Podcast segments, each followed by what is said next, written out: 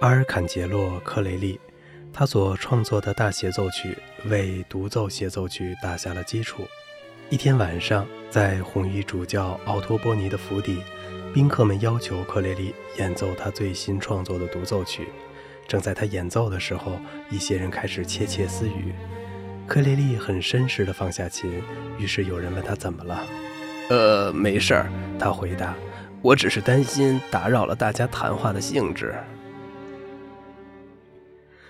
克雷利在罗马名头很大，那不勒斯宫廷说服他带上两个他自己团里的伴奏一起去演奏。亚历山德罗·斯卡拉蒂和其他人劝说克雷利为国王演奏他的协奏曲，但克雷利抗议。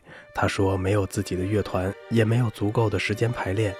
不过不久，他发现那些罗马人需要排练好多次才能演的曲目，那不勒斯乐手只要看一眼就能演了。他拉的第一首是奏鸣曲，国王觉得又臭又长，很快就没了兴致，离开了房间，让克雷利大丢颜面。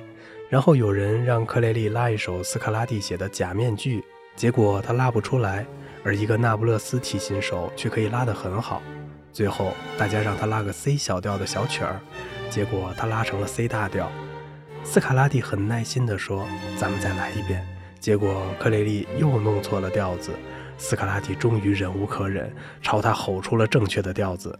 克雷利灰溜溜地离开了那不勒斯，而且很快就放弃了小提琴演奏。